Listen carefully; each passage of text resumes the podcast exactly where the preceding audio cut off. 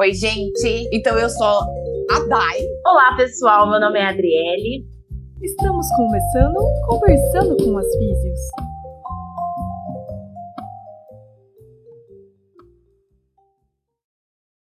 Olá, gente. Estamos começando mais um episódio do nosso podcast. Aqui é a Adriele. Aqui é a Dai. E hoje a gente tá com um convidado especial para mim, tá? É um amigo muito querido que eu tenho, que fez doutorado comigo lá na UFSCar. Mas mais do que o doutorado, o que eu lembro muito é que ele também foi o meu parceiro de congelar quando a gente fez o nosso doutorado de sanduíche lá nos Estados Unidos. Então, assim, Rodrigo, você é um profissional super foda, mas o que eu lembro mesmo de nós dois é a gente dentro daquele ônibus, naquele St. Patrick's Day, tendo altos papos, entendeu? Então, essa é a imagem que eu sempre guardo de, com carinho de nós dois. E aí, do assunto que a gente vai falar hoje, né? Que é sobre a, a coisa do exame de imagem para o paciente, não me vem outra pessoa na cabeça que não você, tá bom? Então, o Rodrigo, ele é mestre e doutor, assim como eu. Ele fez, como eu falei, doutorado na mesma época que eu, no, no, lá no laboratório, aqui em São Carlos, né? E agora ele tá em Porto Alegre, então eu vou deixar ele falar um pouquinho dele. E aí a gente vai começar a conversar um pouquinho sobre esse assunto tão polêmico. Obrigada, viu? E aí, pessoal, Dai, é um prazer estar aqui falando contigo, te revendo aí depois desse tempo, mesmo que virtualmente, aí por causa da pandemia. E é verdade, vá São Patrick's no ônibus Bebendo cerveja com um, fi, um frio. e aquela cerveja verde, lembra? com uma fita na cabeça. Ótimo, adorei. Uma neve, Deus me livre. E cerveja sempre combina, né, gente? Exato. É verde ainda. Boa. É verdade, né? A cerveja combina com a maioria das situações, né? Ainda mais quando a gente está ali entre amigos, é melhor ainda. E, bom, pessoal, então, para quem não me conhece, eu sou o Rodrigo, eu sou fisioterapeuta. Aqui em Porto Alegre é onde eu estou atualmente, mas então eu já tive algumas experiências profissionais aí com doutorado em São Carlos, um tempo nos Estados Unidos, agora estou de volta aqui. E aqui em Porto Alegre é onde basicamente eu atuo atendendo pacientes uh, e também eu acabo fazendo parte de um grupo, que é o grupo de cirurgia do ombro aqui da Santa Casa de Porto Alegre, onde a gente é responsável por um ambulatório uh, do Sistema Único de Saúde. Então, onde os pacientes são encaminhados para serem operados, tratados no hospital.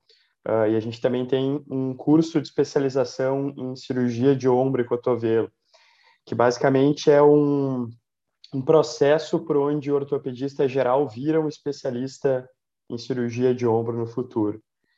Então, a gente acaba tendo uh, uma vivência mais clínica, assim, que acaba sendo interessante, um contato bem interdisciplinar, assim, com todo mundo.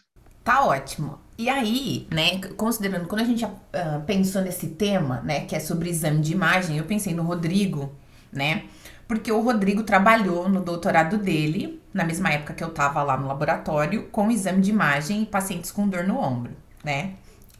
Inclusive ganhou um prêmio no congresso uh, com, por conta do trabalho dele e tal. E aí ele né? Porque todo mundo acha, né, Rodrigo, que porque eu tenho qualquer coisa no exame de imagem, eu tenho um problema, né? E aí parece que o doutorado do Rodrigo não mostrou isso, né? Então muita gente chega, por exemplo, ali na clínica e fala assim, ó, ah, então eu tenho dor, mas não fiz nenhum exame. Eu posso, por exemplo, fazer pilates? Será que não tem problema? Ou então, ah, eu tenho tudo isso aqui no meu exame. Chega lá, né, com aquela ressonância cheia de coisas, né, naquele laudo maravilhoso, descritivo, com 252 coisas que a pessoa não entende e ela fala assim: Ah, então eu posso fazer exercício porque o médico pediu para eu fazer repouso. Então eu queria, Rodrigo, que você falasse um pouquinho sobre do, esses dois tópicos inicialmente. Pois é, esse trabalho doutorado foi bem, teve resultados bem polêmicos, né? E, e foi muito, muito, muito comentado. Uh, eu me lembro que, para minha surpresa, eu não imaginava que seria tão super comentado, mas acho que foi o artigo que em 2019 mais foi citado nas redes sociais, de acordo com o próprio periódico. E é interessante ver que atraiu essa atenção. Uh, é um tema polêmico, mas uh, o que, que é interessante né, de, desses resultados né, que a gente acabou observando? É que várias das alterações que a gente observa comumente nos exames de imagem, quando o paciente chega na clínica ou no consultório, várias dessas alterações elas também são observadas em indivíduos que não têm sintomas. Então, o grande desafio para o profissional é tentar associar o que ele vê no exame de imagem, no exame clínico, na história do paciente em relação à apresentação clínica. E é esse que é o grande desafio e é, e é esse o nosso papel quando a gente recebe o paciente. A gente tem que explicar isso para ele. Eu sempre tenho o costume de, quando eu estou avaliando o paciente na primeira consulta, a gente tem lá, na, na, agora finalmente, né, só para que pessoal entenda o contexto também. Eu sempre tive um consultório, trabalhava mais assim, isolado, né? Uh, eu, um outro colega, dividimos, e agora a gente acabou se mudando, então todos nós estamos juntos no mesmo espaço, eu, mais um fisioterapeuta, quatro cirurgiões de ombro, e todos nós trabalhamos juntos porque a gente tem essa característica, eu acabo sempre falando que eu, eu tenho esse privilégio, assim, porque eu acabo influenciando na conduta e na forma deles pensarem, e eles também me influenciam em várias coisas. Então, é, dessa forma, em conjunto, fica um aprendizado e o paciente sai ganhando. E lá na, na clínica hoje, a gente tem uma parede que tu consegue escrever, igual a gente tem no nosso ex-laboratório, né? onde eu fazia os desenhos de piada. Rodrigo, acho que não tem ex-laboratório, né? Tipo ex-orientador, não existe. Eles. O laboratório é o laboratório, orientador é orientador. É verdade, porque vai estar sempre dentro dos nossos corações ali, né? Saudade mesmo. E daí eu uso essa parede para desenhar, explicar para o paciente. E eu costumo sempre desenhar um círculo, como se eu fosse desenhar, até brinco com eles, ó, oh, não desenho muito bem, mas esse círculo é como se fosse uma pizza. E cada fatia da pizza é um fator contribuindo para os teus sintomas. Entre esses fatores, a fatia de pizza da lesão patoanatômica ou das alterações de exame de imagem, ela está lá presente. Mas a gente vai definir o tamanho dessa fatia de pizza. Às vezes, é uma alteração no exame de imagem que, para a idade daquele paciente, ela é completamente esperada. Outras pessoas sem nenhum sintoma uh, elas apresentarão as mesmas alterações, uh, ou às vezes a gravidade da alteração. Então, a gente precisa educar o paciente, fazer ele, que ele entenda que não é só o que está no exame de imagem que vai ter um papel uh, 100% de explicação da apresentação clínica, e a gente vai explicando para ele que isso é um composto, então é multifatorial, cada fatiazinha vai ter um tamanho diferente. A gente então começa avaliando força, amplitude de movimento, vários aspectos. E daí, quando o paciente vai percebendo, eu geralmente faço ele montar a pizza comigo, a, a, a cobertura da pizza. Então, eu vou desenhando as fatias e eu vou colocando o tamanho dela, né, de acordo com o que a gente vai achando na avaliação. Daí, ao final, a gente tem o desenho na parede da pizza, com todas as fatias, os tamanhos diferentes e o próprio paciente ele vislumbra o que, que tem mais associado aos sintomas. Nunca é uma coisa só, nunca dá para dizer que não tem nenhuma influência, mas a gente precisa educar eles a, a ver o todo e não só uh, olhar para o exame. Incrível, amei, achei muito bom. É aquela coisa, né? Quando a Dai começou a falar, é, a gente falou que é um assunto polêmico exatamente por isso, não só pelo paciente não não saber muito bem lidar com as informações que tem no exame, mas o próximo o próprio profissional que ainda pelo seu estudo mesmo, como você disse que teve várias citações, as pessoas ficaram opa, como aí eu não eu que tá tô vendo aqui no meu exame, talvez não seja aquilo que o paciente esteja sentindo ou não, ou esteja relacionado com isso, né? Uhum. E, é, e, exatamente, aí eu só queria uh, só fazer um ganchinho assim do que realmente foi o estudo, porque talvez as pessoas não saibam, né? A gente sabe que a gente leu, mas o que, que aconteceu? Então, o Rodrigo ele comparou dois grupos, basicamente. Se eu tiver errado, você me corrige, Rodrigo. Com relação ao exame de imagem, pacientes que tinham dor no ombro, pessoas que não tinham, tá? E, e, e viu quais eram as alterações, os achados da ressonância magnética. E aí, o que, que ele encontrou? Ele encontrou que as pessoas que tinham dor e as que não tinham dor, então quem não tinha dor no ombro, tinha alterações anatômicas, né? Muito semelhantes a quem tinha. Então, na verdade, se você for olhar só pro exame, não importa pra sua dor. Por quê? Porque todo mundo tem alteração, né? Então tem alguma coisa aí a mais, né? Então eu só queria só lembrar isso, porque aí a gente tá falando do estudo do Rodrigo e tal, mas talvez as pessoas não tenham visto. E aí complementa basicamente o que, que a Adriele acabou de falar, no sentido de que então tá bom, né? Lá na, na universidade a gente aprendeu que tinha que olhar pro exame de imagem e, e se a pessoa tem, sei lá, qualquer coisa no exame de imagem tem alguma coisa. Então, é, tá bom, eu sou o clínico e ele chegou lá com uma alteração da ressonância magnética. Então, como como mostrar isso, eu acho que é o jeito, a maneira, né, o exemplo que o Rodrigo deu agora, foi algo muito inteligente. Eu não sei se você gostaria de complementar com mais alguma coisa, Rodrigo, pensando nisso, né? Na dúvida do clínico, principalmente o iniciante, que é tão estimulado durante a graduação a, a esse apego com o exame também, né? É, não que a imagem não vá ter alguma influência, né? O trabalho mostrou que duas alterações patoanatômicas eram muito mais encontradas em indivíduos que tinham dor no ombro, né? Entre elas, as lesões completas do manguito rotador e a presença de osteoartrite uh, glenumeral. Uh, se eu não me engano, era glenumeral, exatamente. E por que, que é interessante a gente chamar atenção para isso? Porque esses achados, na verdade, eles empoderam muito a nossa profissão também como fisioterapeutas, porque só endossa a necessidade de uma boa avaliação clínica para que a gente consiga ver todos os fatores que podem estar associados à apresentação uh, que o paciente está ali na nossa frente. Então, acho que esse é um ponto. E o outro ponto, para quem, por exemplo, está formado recentemente ou está saindo da faculdade, é que o fisioterapeuta é um profissional que ele, digamos, é, não sei se todo mundo vai entender a minha analogia, mas é na maioria das vezes ele é como se fosse um meio de caminho, né?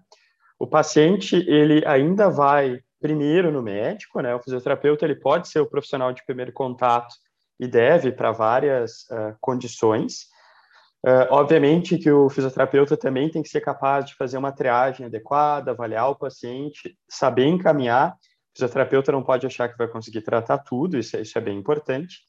Mas na maioria das vezes, o fisioterapeuta é um profissional de meio de caminho. Então, o que, que isso significa? Que para o fisioterapeuta é muito importante a gente dominar a nossa prática, mas também uh, ter noção que a gente precisa estudar e ter conhecimento das outras etapas, né?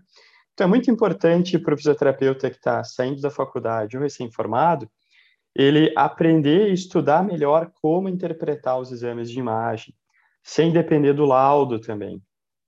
Porque o laudo, ele vai ser uma descrição de absolutamente todas as alterações e muitas vezes o senso de gravidade ou a intensidade da alteração não é tão uh, explícita.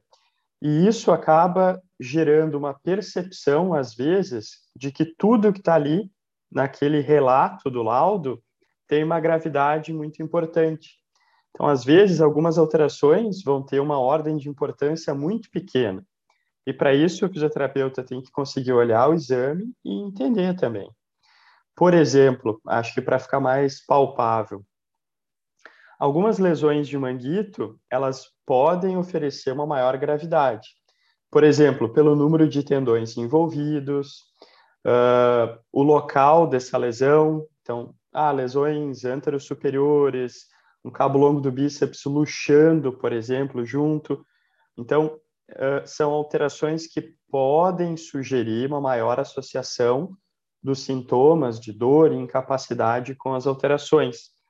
Agora, uma lesão isolada de um único tendão, uh, e não tem, por exemplo, alterações degenerativas no músculo, como infiltração gordurosa, a gente consegue ter uma ideia, então, da gravidade do quadro mediante a avaliação qualitativa do que, é que a gente está vendo.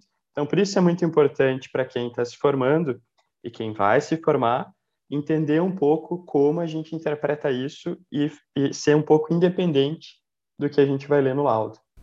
Entendi, entendi. Então, uh, então eu acho que na verdade, essa, na verdade essa parceria, né, e, e esse exemplo muito interessante que você deu da pizza, ele meio que, que complementa muito esses questionamentos. Então eu tenho, eu, eu não eu não tenho dor, mas não fiz nenhum exame, eu posso fazer isso?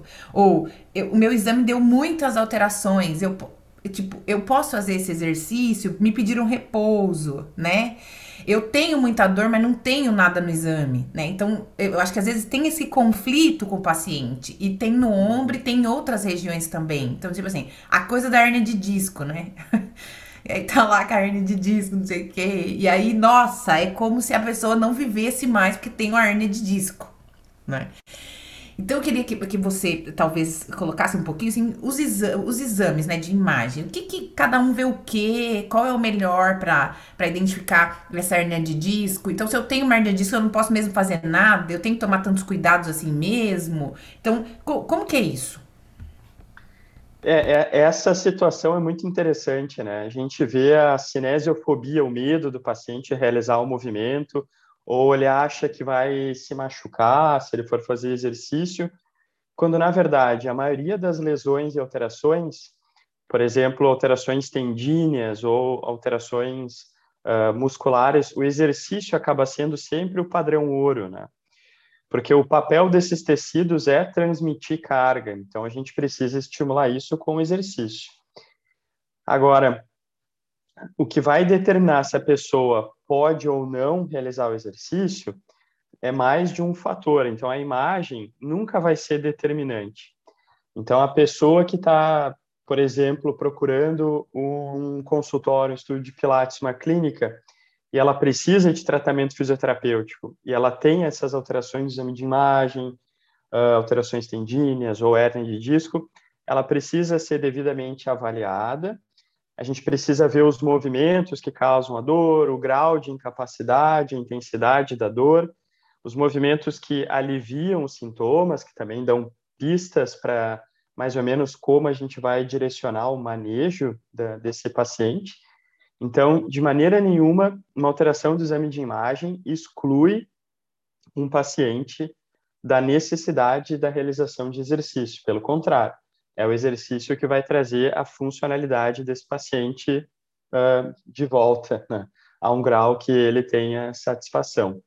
E daí é muito interessante que às vezes a gente recebe pacientes no consultório que eles acabaram tendo um primeiro contato com um profissional que às vezes não atendia exatamente naquela área e o paciente vem cheio de exame, né?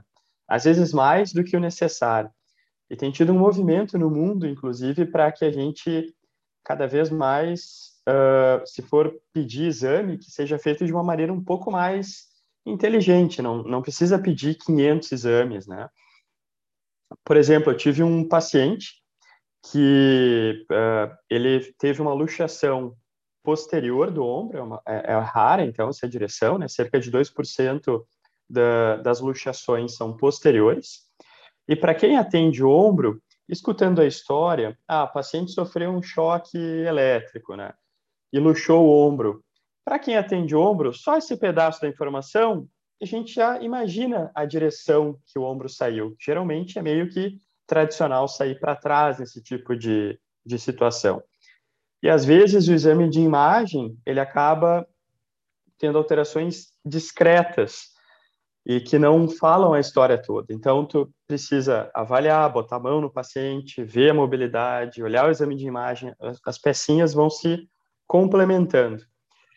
E tudo que esse paciente precisava, por exemplo, era um exame físico simplesmente com atenção, e esse paciente acabou aparecendo no consultório até com uma eletroneuromiografia, sendo na verdade que ele não mexia o ombro porque nunca ninguém colocou o ombro dele no lugar, o ombro dele continuava luxado.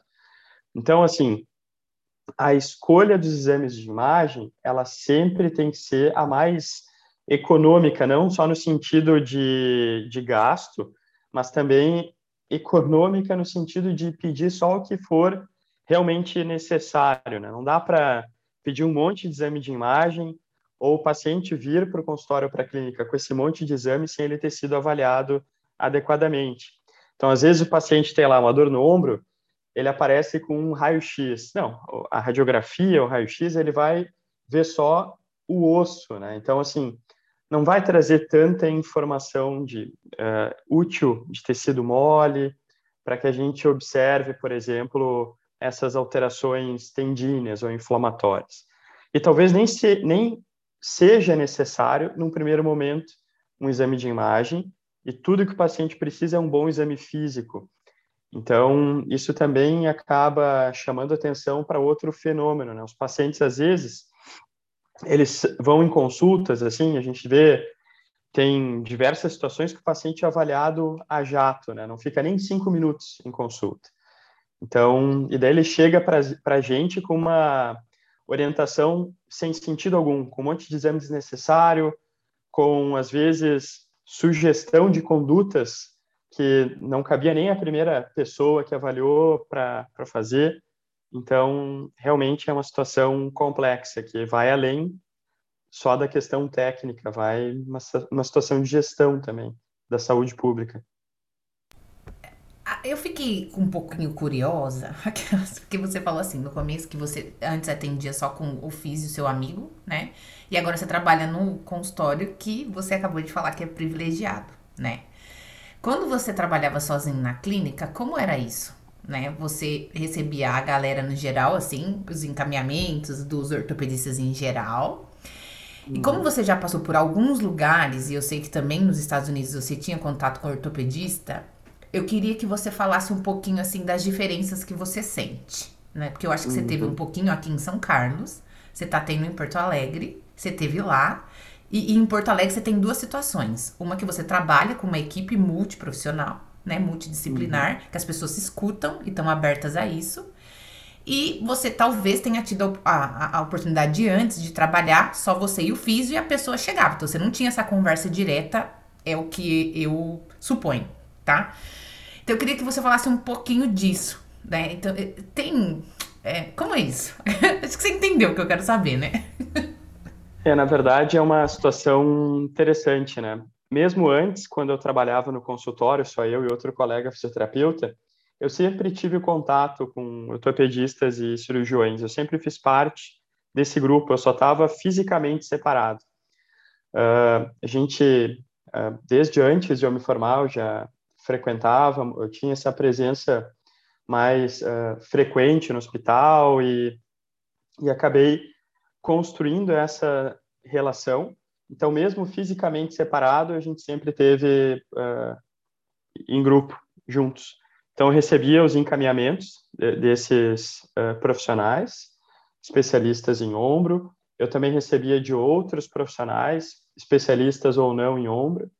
E eu acabo também recebendo muitos encaminhamentos de outros colegas fisioterapeutas, né? Assim como eu encaminho pacientes para outros fisioterapeutas, por exemplo, quando chega até mim uma situação, hoje, até para quem nos escutar, eu só atendo ombro e cotovelo.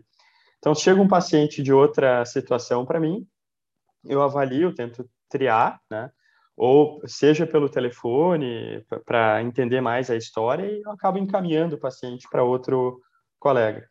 Uh, eu sei que isso talvez seja, de novo, uma situação privilegiada por eu estar num grande centro, Porto Alegre é enorme, então eu acabo conseguindo meio que atender com ênfase em algumas áreas, né? Uh, isso tem benefícios e, e às vezes seus suas desvantagens, né? Mas no geral esses encaminhamentos eles vêm para mim de médico e fisioterapeuta. Então, o que, que eu noto de diferença, assim, né? Eu acho que geralmente encaminhamentos que vêm do médico, na maioria das vezes o que eu recebo são informações estritamente da, da clínicas, então, bem do modelo biomédico, do diagnóstico clínico, da lesão que foi observada. Geralmente não vem com muita informação a respeito do exame físico, da queixa, da avaliação funcional. Isso só é diferente da, da, quando eu recebo, por exemplo, dos cirurgiões que trabalham diretamente comigo, né? Porque daí eu, como eu disse, né, eu alterei um pouco a forma deles pensarem e eles alteraram um pouco a forma que eu penso. Então, eu trabalho com cirurgiões que avaliam de cinese, fazem o protocolo certinho, eles vão ver onde está proeminente, sabem que existem padrões de movimento que vão recrutar mais outro um músculo, por exemplo, o serrátil ou, ou o trapézio, dependendo da posição do plano de movimento que o paciente está. Então, assim, eu trabalho com pessoas que são uh, diferenciadas nesse aspecto. Mas quando vem de, de, de outro profissional, eu consigo notar a diferença porque a quantidade de informação e de compartilhamento é, é menor. E esse é um problema, né? Porque o paciente ele vai ter uma recuperação funcional melhor quando a gente trabalha em conjunto. Então, receber um paciente de alguém que não conhece, eu sempre tento falar com o profissional para trocar uma ideia, saber o máximo de informação possível, passar as minhas impressões, né? Às vezes a gente tem situações que a gente está atendendo um paciente e tem três profissionais envolvidos diferentes. Então, por exemplo, eu estou atendendo um paciente de um pós-operatório para ganhar extensão do cotovelo, que é um paciente que nasceu com uma paralisia obstétrica. Então, tem o cirurgião envolvido, tem eu envolvida, envolvido e eu envolvi mais uma terapeuta ocupacional pra, pela função de hortas e tal. Então, assim, imagina, três profissionais envolvidos no tratamento de, de um único paciente. E é maravilhoso, todo mundo se fala, o paciente está ganhando, o paciente sente melhor cuidado. Então, essa, esse agregar assim, de informações e profissionais é algo que a gente tem que aprender também. Rodrigo, daí só mais uma coisinha assim que eu queria que talvez você salientasse aqui e comentasse, deixasse aqui para as pessoas que vão escutar a gente, que é sobre os exames, né? Então a pessoa chega lá com ultrassom e fala que tá com hérnia, né? Ou então ela chega, sei lá, com uma ressonância e fala que rompeu o ligamento. Então, assim, que exame que afinal que vê o quê, né? Então, se eu tô com raio-x, o que, que realmente eu olho? Se eu tô com uma ressonância, uma tomografia, um ultrassom, o que, que realmente eu devo ver em cada um desses exames de imagem? Perfeito, é, é isso é bem legal para principalmente os pacientes é, entenderem, né? Porque às vezes eles chegam com um raio-x e perguntam para a gente, ah, e aí, como é que está o tendão, como é que está o músculo? O, a radiografia, embora até consiga ter alguns sinais, dependendo da gravidade, para saber como é que está o tendão, a radiografia vai servir para ver o osso somente. E se a gente quiser ir aumentando o, o grau de investigação para ver como é que estão os tendões e ver outros tecidos moles, a gente pode ir escalando, por exemplo, para uma ecografia, mas que é um exame que não tem tanta precisão, depende bastante de quem está fazendo. Depois a gente utiliza a ressonância magnética, que daí funcionaria como padrão ouro para observar esses tecidos moles e também dar alguma informação óssea. E, por fim, a gente tem a tomografia, que vai servir só para ver o osso, mas também dá algumas pistas da, da musculatura, em alguns casos que o paciente não pode fazer ressonância, por exemplo. E daí, as coisas mais comuns que a gente vê é o paciente chegando ou com raio-x e, e dizendo, ó, oh, e aí, eu tenho lesão, não tenho no tendão, meu ombro tá bom, não tá? Então, não dá para ver isso no raio-x. E também o paciente às vezes vem com um raio-x, é, a gente vê isso na, na, por episódios do lombar, né? O paciente vem com raio-x e, ah, e aí, tenho hérnia, não tenho? Então, de novo, daí seria a ressonância, né? Uma, o exame mais indicado. E mesmo assim, o exame é uma partezinha da história. É fundamental que o paciente seja avaliado e tenha um bom exame físico, e isso o fisioterapeuta vai fazer muito bem.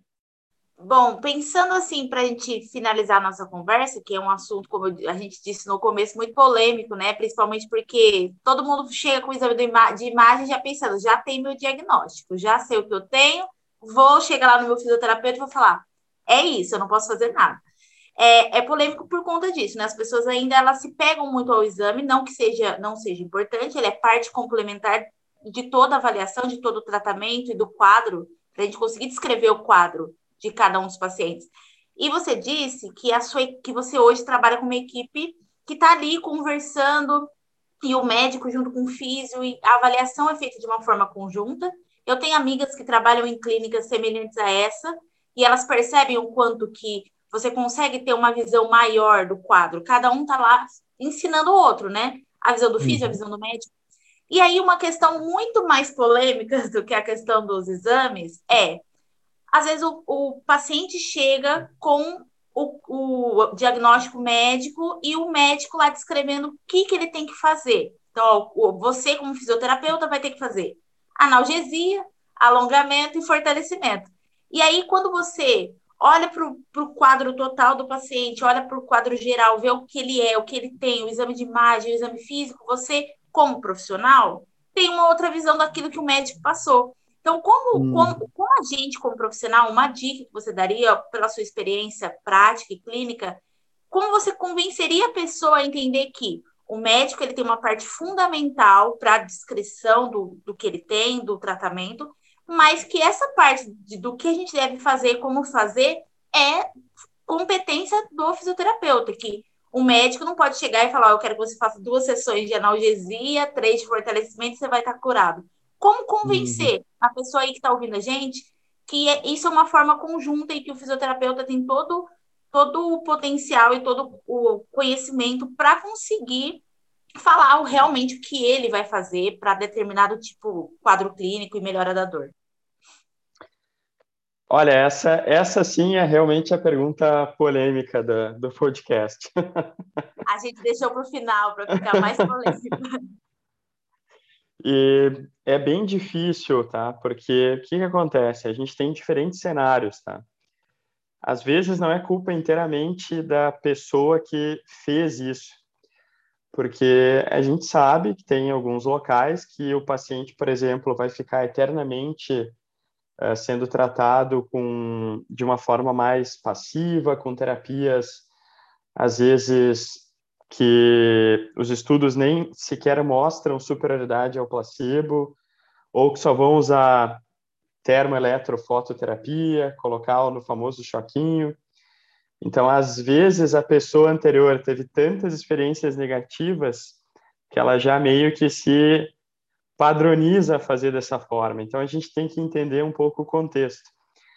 E o contrário é verdadeiro. Às vezes, a gente tem paciente ele vai para um local encaminhado, ele, ele vai com a prescrição que, digamos, não é da competência do primeiro profissional, só que o paciente ele vai ter uma avaliação decente, que vai vai desde o exame complementar ao exame físico, ele vai receber explicação e no final acho que é muito proveitoso para o fisioterapeuta pegar o que eh, ele recebeu de prescrição e explicar em que situação aquilo ali seria talvez mais aplicável, por que, que talvez agora não vai ter um efeito para aquele objetivo que seja tão importante, mas geralmente mais para o final.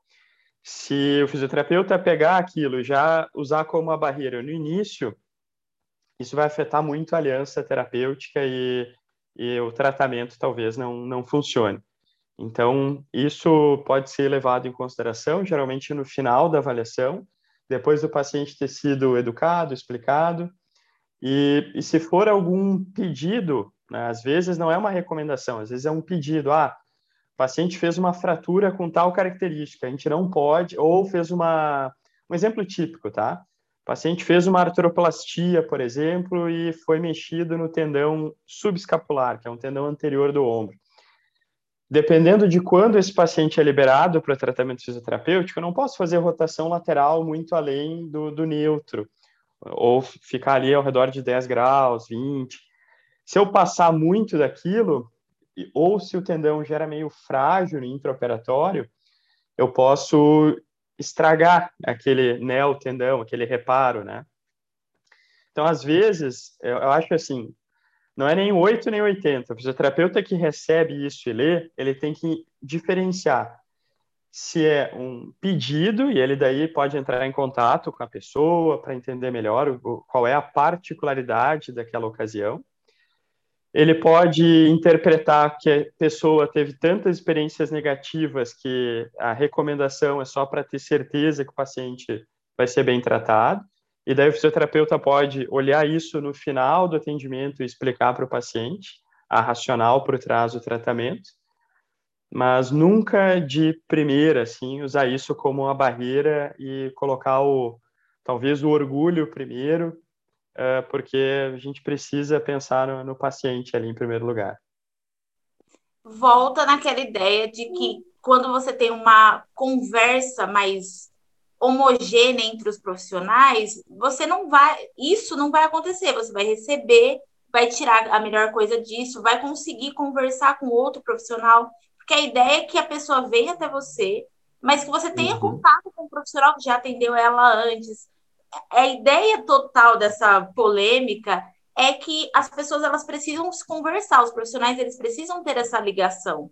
Porque a partir do momento que uhum. você tem essa abertura com um profissional que fez a cirurgia ou outro profissional que já tinha tratado é, anteriormente, você consegue ter uma visão melhor do paciente, você consegue saber o que ele, como ele foi tratado, o que já foi feito. Então você não parte uhum. do zero, nunca você parte do zero, né? Você parte do complemento das outras pessoas e dos outros profissionais. Então, a gente deixou essa, essa parte mais polêmica exatamente por isso. Nada é uma coisa extremista, ah, eu não vou ouvir o que o outro uhum. profissional falou, ou eu vou ouvir tudo que ele falou. A questão é você uhum. saber conversar educar o seu paciente e conversar com outros profissionais também, né? Que é, é o mais importante, seria o ideal se todos os lugares tivessem essa, essa forma de complementar o diagnóstico e o tratamento de cada paciente, né?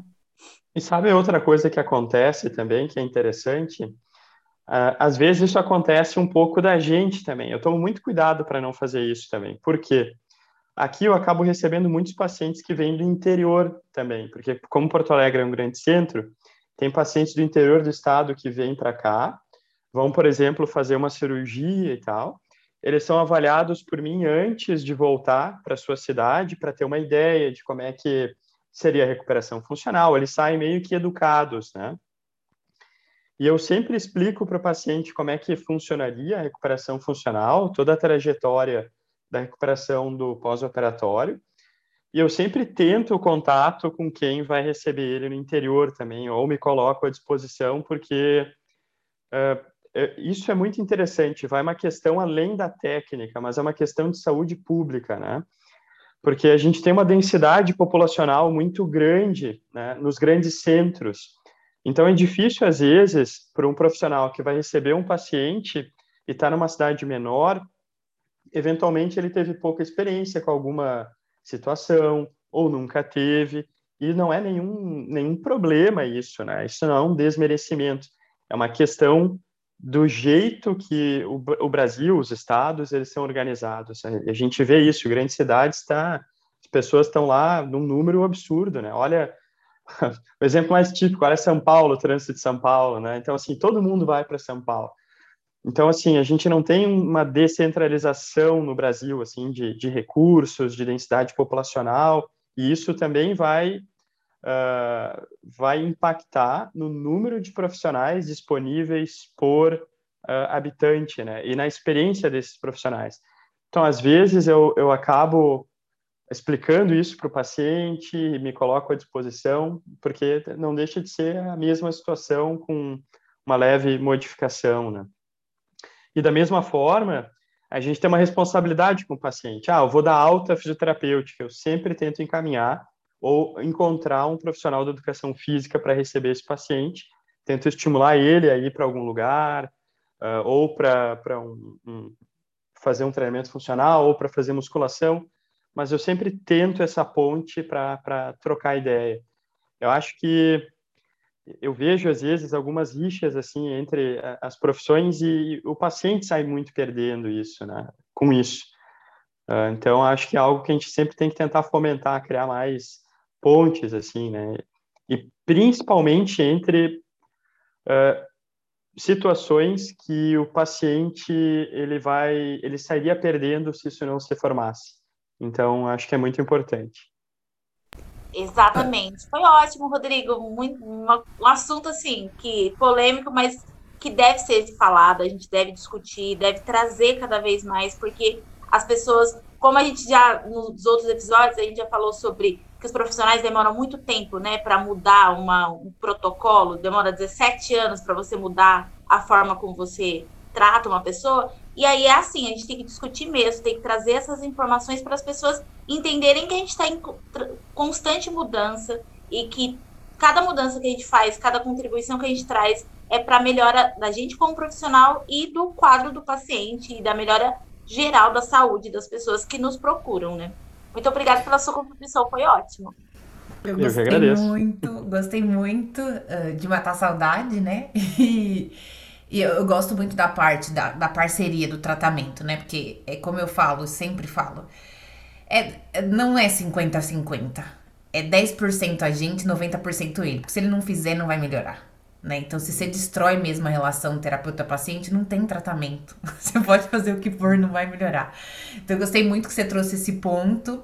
Não foi nosso objetivo de pôr uma saia justa com relação ao médico, não sei o quê, mas eu acho que essa discussão tem que ter. Porque isso é muito enraizado talvez no mundo, né? Mas a nossa experiência no Brasil, é, eu acho que é mais forte aqui, assim, a coisa do médico tal. Então, acho que a gente tem que trazer isso para discussão e entender isso. Então, assim, eu achei fantástico a sua explicação da pizza no final. Então, eu acho que ela, ela vai de encontro com a maioria das questões que a gente ia levantar na, na discussão, entendeu? Então, vamos fazer aqui um desenho e o paciente, que é o agente do tratamento, ele vai determinar qual é a fatia que é maior, né? Então, assim, você fez lá um exame, beleza. Só que você não tá levantando o braço. Tá doendo. Então, o que que tá importando mais? A sua imagem ou a sua dor? E aí ele mesmo vai entender. Eu achei fantástico. Com certeza eu vou adotar isso. Vou ensinar isso para meus alunos, porque realmente eu achei muito didático, achei incrível, assim. E, e, o Rodrigo, ele tem né, essa característica de ser muito didático, assim, então eu, eu admiro ele muito nesse sentido, né? Então, ele é muito... Uh, ah, não sei, tem o jeito Rodrigo de ser, né? que é diferente de mim. Mas ele sempre tem bem assim, assim, bem calminho tal. Então, ele sempre me acrescentou muito nesse sentido. Então, é uma pessoa, um profissional que eu realmente admiro muito, aprendi muitas coisas com ele, né, na, nossa na, na nossa convivência. Então, eu te agradeço muito, Pi. Uh, por ter aceitado, né, o nosso, o nosso convite, assim, realmente foi uma manhã de muito aprendizado, né, e de, de realmente levantar questões polêmicas para as pessoas, né, que vão escutar, que é uma população que a gente, em geral, que vai escutar o podcast, e eu acho que a gente levantou essa discussão mesmo dessa, dessa importância, de cada vez mais as pessoas irem abandonando. Porque para nós é, já está muito comum, mas para a população em geral ainda não tá a coisa do exame, né? Então, os brasileiros precisam falar mais. A, a, a, ciência brasileira precisa falar mais do que a gente faz, o que a gente encontrou, que são coisas que que, que, agregam mesmo, né? Então eu acho que a gente precisa conversar sobre essas coisas. Então eu agradeço muito seu tempo, tá? Uh, realmente fiquei muito feliz de encontrar você. Queria que você deixasse, né, se você tem alguma indicação de, de Instagram, de Facebook, alguma coisa que os pacientes, se de repente quiserem conversar, né, com o Dr. Rodrigo, se quiserem tirar dúvida, né? A gente tem, eu sei aí também que você tem uma plataforma digital para exercícios, tal, para os pacientes. Então eu queria dar, queria que você falasse um pouquinho e deixasse essa dica mesmo para as pessoas, para os alunos, para os pacientes, se eles querem buscar um pouco mais sobre isso, onde eles podem encontrar um pouquinho do Rodrigo, assim, do Rodrigo enquanto profissional. Uhum. Obrigado pelo convite de novo. Eu também adorei poder conversar contigo, te ver mesmo que virtualmente aqui. É engraçado que o exemplo da pizza é interessante, porque os ouvintes aqui não sabem, mas a Dai tem muita experiência também com pizza, né? Ela uma habilidade para fazer pizza, um forno em casa. Deixa então, a quarentena tem... acabar, que a gente faz um, um rolê de pizza e aí a Dai coloca toda na prática. Tudo na prática. Vou fazer a pizza. Até a, as fatias de tamanho diferente, para cortar tudo é bem. Tá, tá, vendo? A gente encontra aí a Ampara na realidade. Ó. E... Mas então, vamos lá. Para quem uh, quiser contatar, eu estou aqui na Clínica do Ombro, em Porto Alegre. Tem também o um Instagram que pode ser observado, o site também da Clínica do Ombro, só colocar no grupo, clínica, no, no Google, Clínica do Ombro Porto Alegre. Além disso, obrigado pela menção também, junto com outros dois sócios, eu sou o cofundador de uma plataforma que serve para prescrição de exercícios domiciliares, então geralmente eu uso muito isso na recuperação funcional, em tratamento conservador e em pós-operatório, que é fundamental. O paciente ele não vai recuperar adequadamente um pós-operatório sem a prescrição de exercícios para casa. Então, a gente tem essa plataforma, a plataforma Védios, também, para quem tiver mais interesse, pode visitar o nosso Instagram, arroba plataforma Védios, para aprender um pouco mais sobre como a tecnologia pode ajudar nesse processo de recuperação funcional. Ela não é exclusiva para fisioterapeuta, ela é para profissionais de educação física também. Então, a gente tem isso de utilidade da plataforma, além da questão de cadastro de paciente, controle financeiro, uh, em breve a agenda, então, para você controlar os atendimentos do consultório na clínica, evolução, né, para ter o registro do atendimento.